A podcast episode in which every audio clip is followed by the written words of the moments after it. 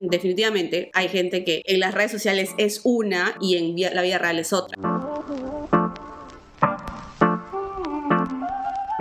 Hola chicas, ¿cómo están? Yo soy Sole y les doy la bienvenida a Pinchic el podcast, un espacio en donde queremos inspirarte a sacar la mejor versión de ti misma. El día de hoy tenemos un episodio diferente. Les contaré con más detalles por qué dejé de ser fashion blogger. Ahora, no sé si es que muchas por acá saben que yo empecé en el mundo digital como fashion blogger y que Pinchic fue un blog de moda antes de ser un e-commerce dedicado al skincare y cuidado personal. Si buscan en Google el diario de Pinchic encontrarán imágenes de esos lindos momentos, porque sí fueron lindos, pero como en todo, llega la hora de evolucionar. Algo que me parece curioso es que a pesar que en mis redes personales el contenido de moda es mínimo, muchas no sabían que ya había dejado de ser fashion blogger. Eso me dejó pensando y bueno, es hora de responder con detalles, no solo esas, sino más preguntas que siempre me hacen porque sé que lo que quieren es el chisme. Si me siguen en Instagram, quizás vieron que dejé hace unos días una cajita de preguntas en donde les decía que me pongan todas las cosas que siempre quisieron saber o siempre quisieron conocer sobre el mundo de los influencers y las fashion bloggers. Me dejaron varias que claramente he tenido que filtrar y que voy a responder el día de hoy aquí, pero como iba a ser un poco raro preguntarme esto a mí misma, he traído a mi marido, más conocido como Pico Negro, para que me ayude. Ahora sí, vamos con el episodio de hoy.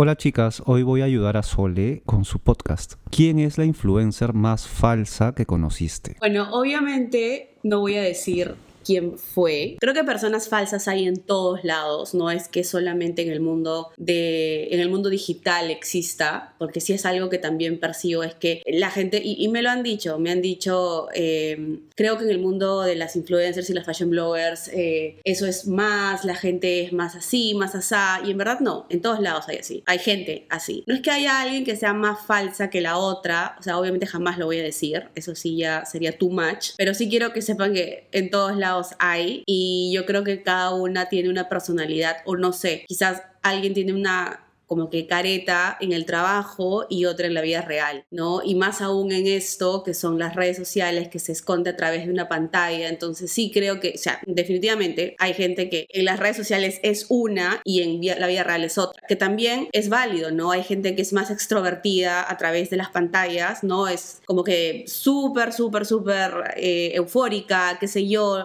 cambia un poco la voz hagamos una pausa. Como emprendedora puedo decirles que siempre vamos a enfrentarnos a muchas situaciones complicadas. Una de ellas es la forma en cómo van a pagar nuestros clientes. Felizmente para hacerlo todo más sencillo llegó el link de pago de Mercado Pago, la herramienta que con solo un clic te permite aceptar cuotas y todos los medios de pagos y el dinero te llega al instante. Ingresa a www.mercadopago.com.p y utilízalo para obtener mayores ganancias. Ahora sí, volvamos con el episodio de hoy y la conoces en la vida real y no, porque al fin y al cabo puede que algunos lo tomen como un personaje, de que hay, hay, pero claramente no voy a decir quién. ¿Y consideras que tú fuiste falsa en algún momento? Sí, claro. Sí, porque estaba siendo alguien que no que no iba conmigo. Muchas veces creo que pequé de querer ser muy aspiracional cuando en realidad esa no era mi vida. ¿Qué es lo que más te dolió al sentirte excluida del mundo de la moda? Creo que lo que más me dolió fue que me subestimaran y que menospreciaran mi trabajo porque le dedicaba mucho a mi trabajo. O sea, me esforzaba demasiado en tener las mejores fotos, en esmerarme con el look para que al final eh, exista gente que no le gustara. Y es válido, ¿no? No a todos les va a gustar lo mismo, pero sí me, me dolió más que nada que no, que me esfuerce tanto y que no vea un resultado o que invirtiera tanto en un fotógrafo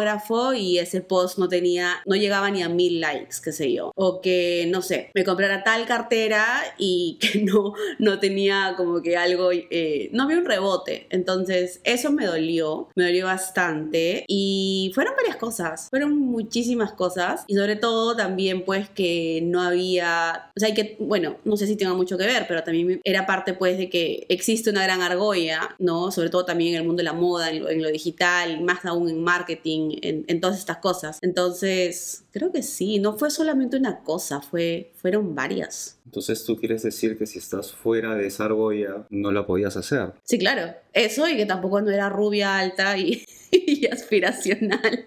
Soy chata, tengo el pelo negro que me lo pinto así a propósito, porque, porque sí, pues, ¿no? En un momento, y eso creo que nadie lo sabe, pero en un momento yo tenía pues el cabello más claro porque necesitaba y yo sentía que debía ingresar en ese estereotipo. Y ahora pues no, o sea, ahora lo que estoy haciendo es construir yo mis propias oportunidades, que siempre lo he hecho, pero antes yo esperaba que venga una gran tienda, un retailer a darme la oportunidad y como que el salto a la fama que no se dio y que está bien, ¿no? ¿Cuál ha sido la situación más incómoda que tuviste en un evento?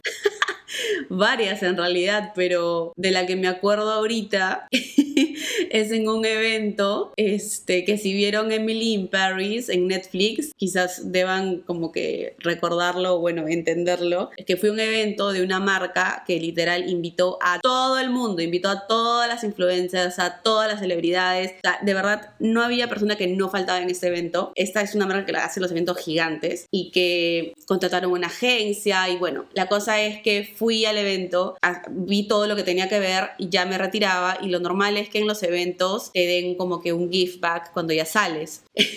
Claramente el give back está diferenciado, ¿no? Eso sí, eso sí lo puedo entender, pero lo que me dio risa fue que antes que yo me despidiera, ¿no? Y ya me voy, salió otra persona que no sé quién es, pero debería, parecía que era una modelo o alguien de la tele, no tengo idea, yo no sabía quién era. Y a ella sí le dieron como que una bolsa gigante de cosas.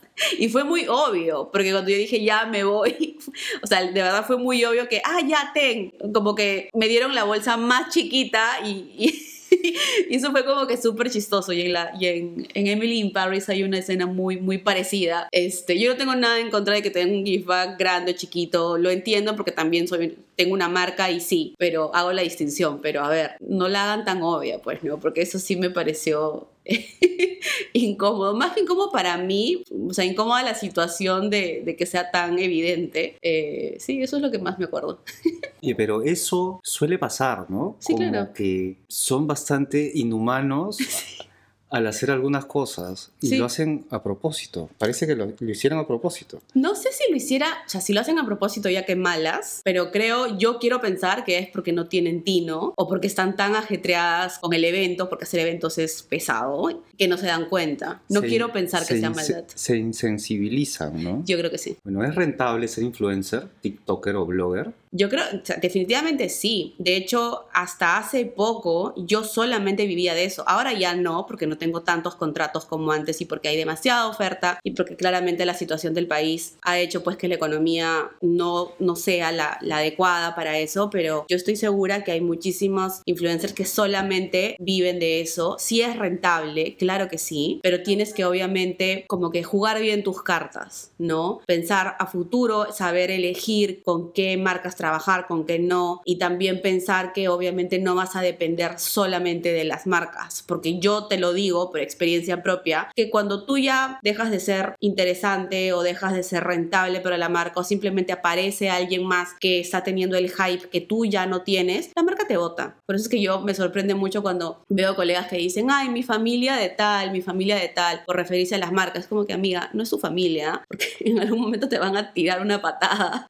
y te van a votar algunas incluso no te van a votar, simplemente ya te dejan de llamar y te dejan de responder. Este, pero bueno, me estoy yendo por la tangente. Si es rentable, si es que eres estratégica. ¿Qué consejo estratégico para elegir marcas podrías darle a tus seguidoras? Que obviamente sea una marca y un producto que vaya con lo que tú comunicas eso es lo principal, porque de lo contrario se va a ver súper falso. Y eso para mí es estratégico, porque estás pensando a largo plazo. Y también no pensar en tu público, simplemente tomar, tomar la campaña porque sí, porque hay marcas que te pueden pagar muy, muy, muy bien, como hay marcas que son muy famosas o que tú de verdad usas y que no te quieren pagar, pero tú optas por la que sí te paga, ahí sí no estás pensando de manera estratégica. Desde que empezaste hasta hoy, ¿has visto algún cambio para mejor, igual o peor? Definitivamente sí hay un cambio. Eh, en mi opinión, es para mejor. Porque antes, y lo digo por mi rubro, ¿no? El de las fashion bloggers, el de las beauty bloggers, etc. Antes todo era muy curado, teníamos que ser perfectitas, teníamos que salir siempre con maquillaje. Jamás me voy a olvidar cuando Snapchat estaba de moda y yo subí a Snapchat recién despertándome de la cama. Y en ese entonces estaba en un grupo en WhatsApp con varias colegas del rubro de la moda que literal me hicieron cuestión de estado de por qué salía sin maquillaje en mis stories, eh, bueno, en los Snapchats. Y hoy en día es súper normal. Es, eh, gracias a TikTok eh, creo que se ha roto esta barrera de lo perfectito, de lo estéticamente visual y todo lo demás, para simplemente hacer algo que sea orgánico, que se vea natural, que se vea espontáneo. Y eso para mí es increíble. O sea, no sabes cuánto hubiera dado porque cuando yo empecé todo sea así. Este, porque si no tenías algo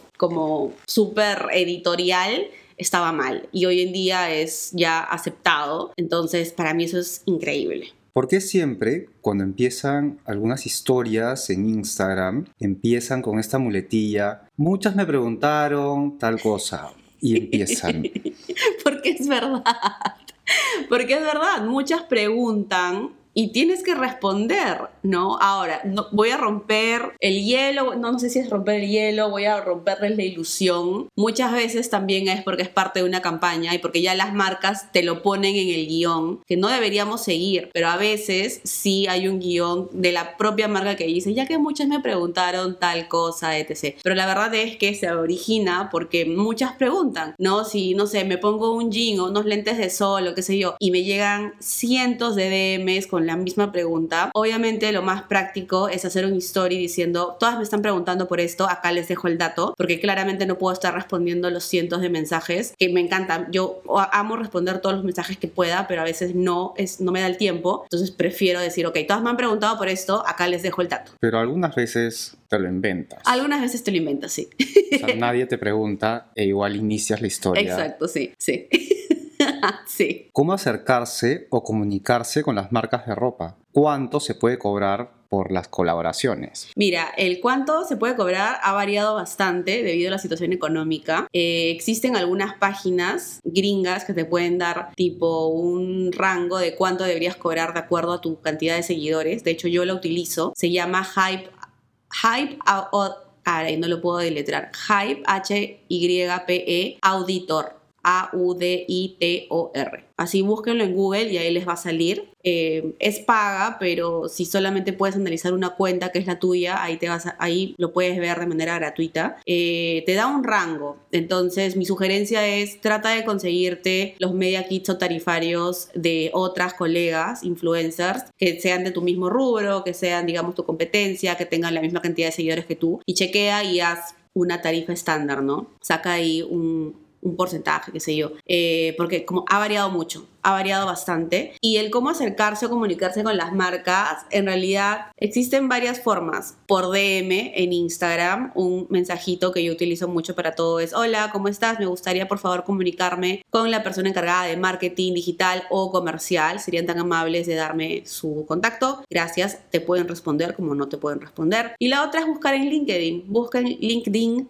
o LinkedIn, como lo pronuncien, eh, a quién trabaja y trata de ubicarlo por ahí, eh, también por las páginas webs. Yo también con eso he conseguido el contacto de marcas para Pinchic Store y eso. Ahora, ten en cuenta que te pueden hacer caso como que no, o sea, ya lo dije hace unos minutos. Hay una argolla gigante y si tú no le gustas a la brand manager, o sea, honestamente no lo tomes personal porque eso ya es un gusto muy subjetivo de cada persona que esté encargada de la marca. Entonces, si tú no le gustas, quizás no te vayan a poner, pero como te digo, tú sigues forzándote en crear tus propias cosas y no dependan de las marcas. Empiecen a ver cómo ustedes pueden monetizar su contenido sin depender de un gran conglomerado que quizás está amarrado de alguna forma o que quizás prefiera otro tipo de influencer, ¿no? ¿Qué pasa? ¿Cuánto drama hay en este mundo? ¡Ay, hay un montón! Si tan solo yo pudiera contar. Felizmente ya no estoy ahí, o sea, ya no estoy soy tan cercana con varias y, literal no me entero, pero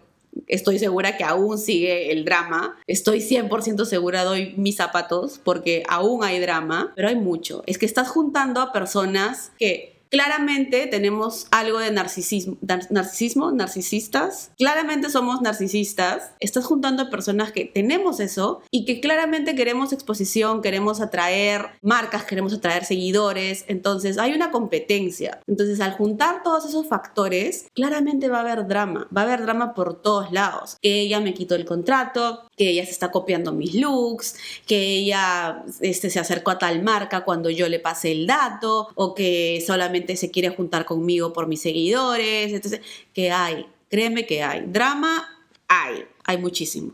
¿Cuánto de creación genuina hay en este mundo y cuánto es, no sé, entre comillas, copia? Pucha, no sabría decirte, porque hoy en día no es que tampoco todas estemos inventando la rueda, pero, pero yo creería de que, no sé, si te diera un porcentaje, 80-20, ¿no? 80 que ves algo que, que uno está haciendo y te parece chévere y lo tomas como referencia y lo haces. ¿Te han llamado bloggers para salir a comer solo para publicarlo?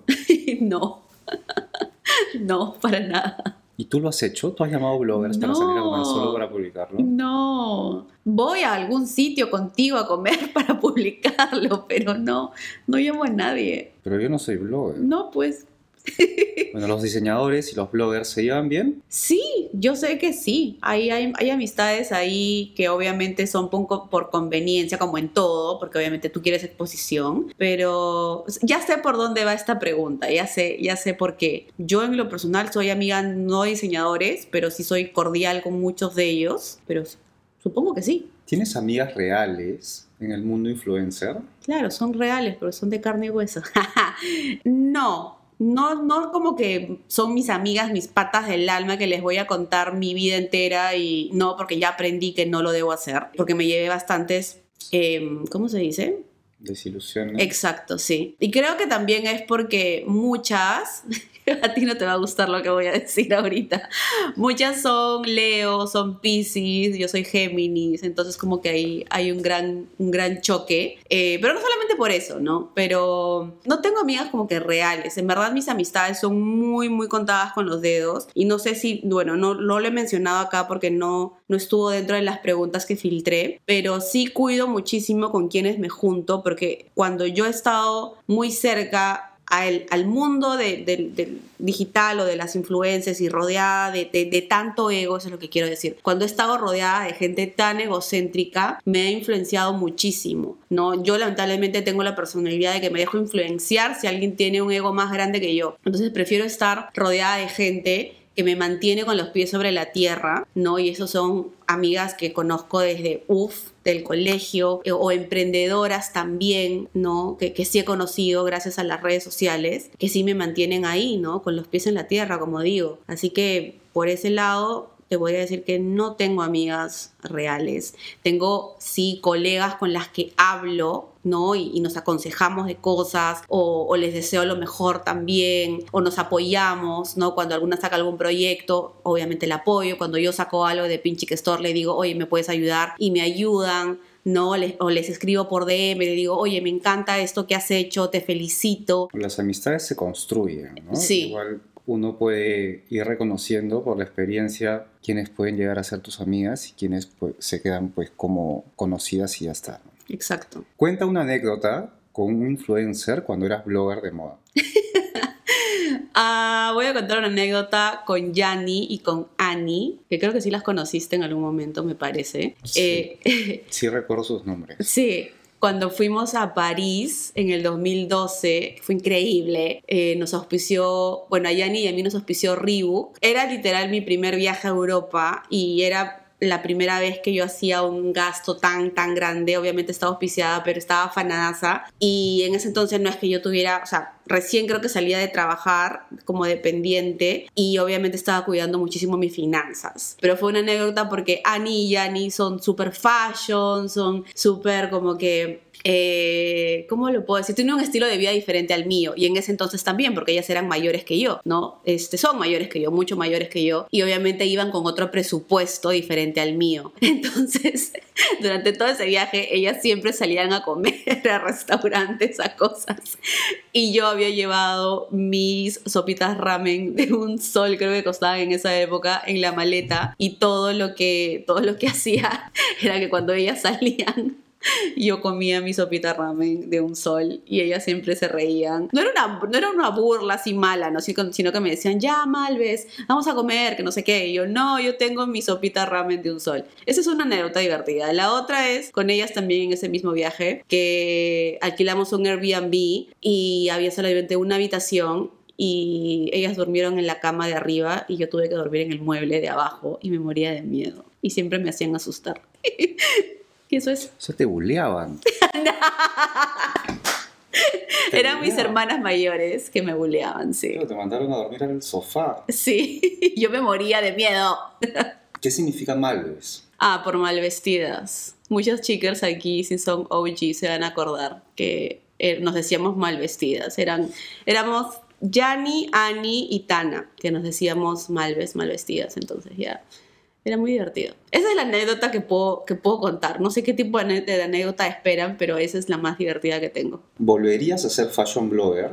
Y si lo volverías a hacer, ¿qué errores no cometerías? ¿Qué es lo que has podido aprender en este tiempo? Ay, claro que sí, sí, sí, no, no me arrepiento de haber sido fashion blogger, claro que sí, volvería a ser fashion blogger. Gracias al, al blog de moda es que he aprendido todo lo que sé ahora, es de que puedo seguir con con Pinchic, a pesar que ya no es un blog de moda y he podido transformar todo esto. Gracias al blog es que tengo esta comunidad hermosa de mujeres que desde el día uno me han estado leyendo hasta ahora y me siguen apoyando y yo sé muy bien quiénes son. Entonces, ellas han podido crecer junto conmigo, así que no cambiaría por nada, ¿verdad? No cambiaría por nada. Yo jamás me hubiera imaginado irme a París eh, por mi cuenta o hacer todo lo que he hecho. Y todo eso ha sido gracias al blog, ¿no? O sea, jamás, jamás me hubiera imaginado estar en un desfile eh, de modas en Nueva York, este, eh, nada, nunca, nunca. Entonces no lo cambiaría por nada, por supuesto que sí lo sería nuevamente. Lo que haría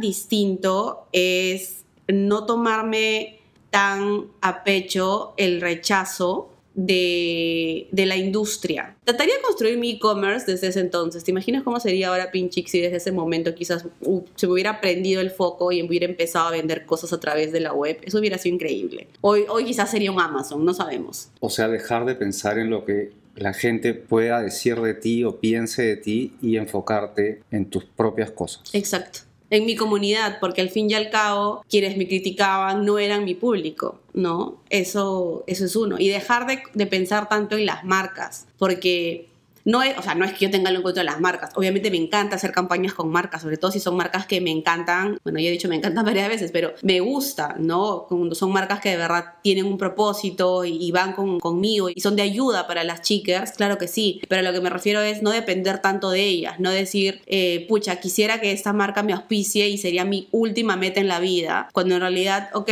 tu auspicio y tu, y tu relación laboral con esa marca tiene una fecha límite, ¿no? Porque ya pasa, no sé, viene otra que se pone más de moda y chao. Entonces, quizás mi, me hubiera gustado cambiar el chip y decir, mi meta no es que tal marca me auspicie, mi meta es que Pinchic empiece a ser rentable y que yo pueda traspasar fronteras, no solamente de la colaboración con esta marca, sino también de yo poder construir mi propia plataforma y ser rentable por mí misma, porque así yo estoy con- controlando ese ingreso, ¿no? Esa rentabilidad. La rentabilidad no depende de una marca que me auspicie o no, que es lo que me ha pasado, ¿no? Yo dependí un montón de eso. En cambio ahora es la...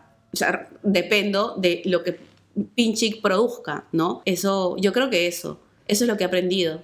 Entonces, mientras disfrutas del glamour de ser blogger o influencer, debes ir trabajando en ti misma, ¿no? Claro. Y no depender de nadie, de ninguna marca, sino construir tu propia comunidad y hacerlo de tal manera que sea una comunidad fiel y que tú les puedas brindar el contenido que ellas esperan. Exacto. Ahora, ojo que no estoy diciendo que sea difícil ser una influencer o, bueno, blogger. Ya no existen las bloggers porque lamentablemente ya nadie lee blogs. La palabra escrita murió. No digo que no sea rentable. Lamentablemente, en un país como el nuestro, es rentable si es que tienes cierto estereotipo, cierta apariencia física, que yo no la tengo. Entonces no puedo atraer a otras marcas porque seamos realistas. Las marcas quieren que te veas de una forma. Entonces yo no cumplía ese estereotipo y claramente no podía cambiarlo por más que intenté y empecé a crear lo mío. Que eso también es una opción. Quizás hubiera sacado mi marca de ropa, no sabemos si hubiera sido espectacular. Pero ahora ya estoy creando otra cosa que también me gusta muchísimo. La ropa y la moda siempre me han gustado. Es solo que yo sentía que tenía que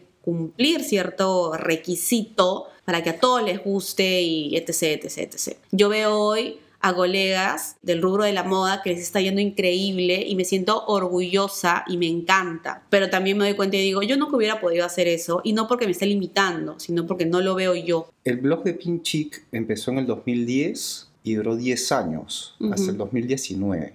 Ujú. ¿Qué se vienen en estos próximos 10 años de Pinchic? Dios mío.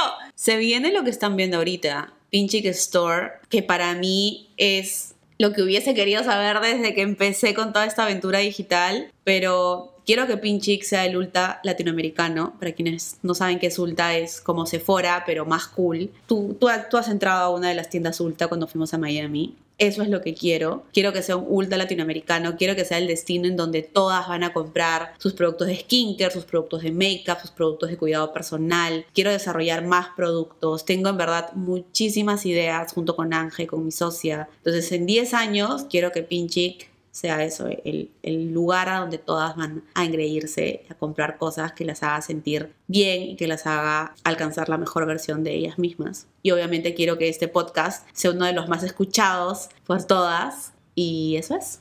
Gracias, Sole. ¡Ay! ¡Qué raro que me digas, Sole!